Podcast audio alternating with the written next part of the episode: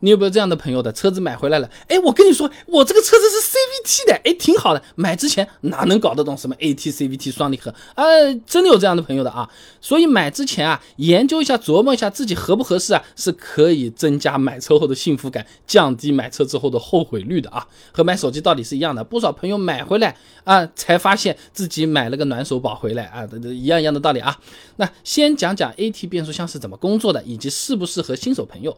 AT 呢，它算是呃某种意义上说最传统的自动变速箱了啊。原理简单讲啊，就是发动机呢利用液力变矩器这么一个东西，把这个动力呢传动到这个变速箱里面。这个液力变矩器呢，你脑子里就想啊，它就是个电风扇，但是是两台两台电风扇啊面对面放在那边，发动机带着一个电风扇转起来，风呢吹过去，另外一个电风扇它是不通电的，它因为这个风一吹，哎，它这个也就带着转起来了。那本身会动的这个电风扇，它就是发动机啊，而被风转的那个就是变速箱和传动的那个部分了啊。那风是什么？风是变速箱油嘛？哎，这就叫非刚性连接，它没有什么东西是直接碰在一块儿的啊。那么在变速箱里啊，再利用一套行星齿轮组进行一个变速啊。那么这个行星齿轮组呢，哎，就是把好几个不同的齿轮塞到了一个空心齿轮里面，从而呢用几组齿轮实现了多级变速，动力的载荷呢也能被平均的分摊。呃，打个比方，你理解一下。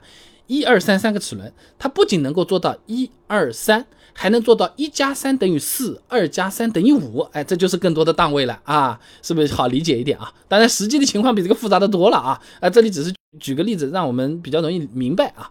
那么从实际的使用上来说呢，AT 是一个挺全面的变速箱，除了贵之外，基本上硬伤不多啊。那开起来的感觉呢，和自动化的这个手动挡有点像，转速上去了，它升档了，对不对？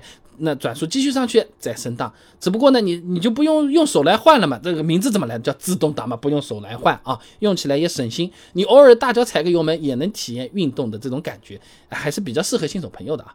但是 AT 成本高贵啊，市面上能选的车型可没有那么多啊。你比如说常见的十万块钱的家用车，朗逸、卡罗拉、轩逸、思域，除了朗逸低配车型有 AT，其余的大部分车型都是 CVT 的嘛。那 CVT 呢，我们过会儿再说。我们接着讲讲比较热门的双离合变速箱啊。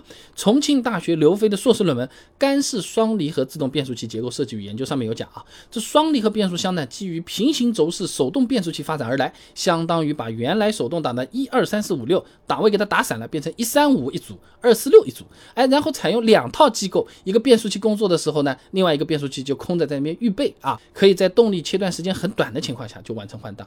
那这其实就和人走路很像的，你左脚踩下去，右脚是不是抬起来了？你右脚抬起来了，左脚是不是已经踩下去了？就是左右。脚在那边换嘛，你左脚就是一三五，你右脚就是二四六，哎，这就是双离合了啊！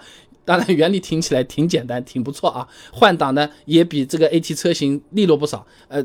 不会没有缺点的啊，尤其是干式双离合的可靠性并不是很高。虽然它叫双离合，但是甘蔗没有两头甜啊。尤其是一些新手朋友没处理好的话，还真有可能会出点小毛病或者是大毛病的啊。以前我们视频里面讲过的，干式双离合早期的质量问题，那是网上一查一大堆的，主要就是因为堵车路段在那边走走停停，离合器片在那边磨呀磨啊，这个导致了过热。那这种堵车跟车的情况，对于新手来说很难操纵得好，自己也烦的要死，本身水平也不是。特别的熟练，对吧？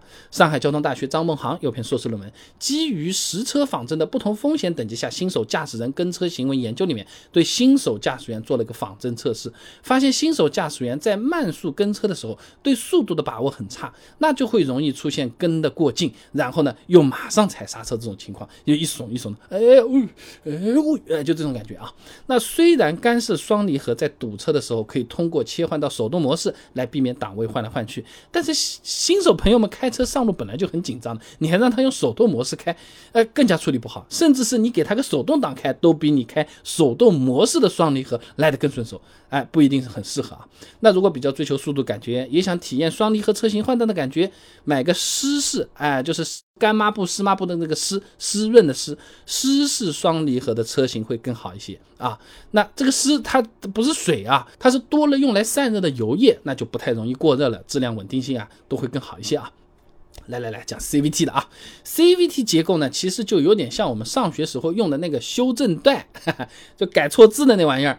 哎，里面有两个轮子的修正带呢，带着两个轮子一起动啊。那换成变速箱的话呢，就是里面的钢带和锥轮哎在传动。那如果说双离合和 AT 相当于是一级一级楼梯，你在那边爬，无非就是分了几档楼梯啊。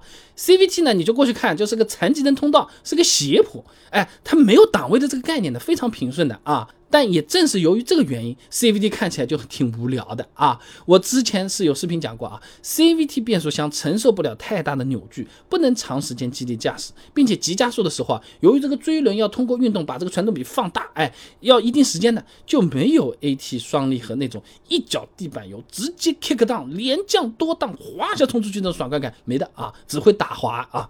所以说，如果新手朋友们目前对车子兴趣不是特别大。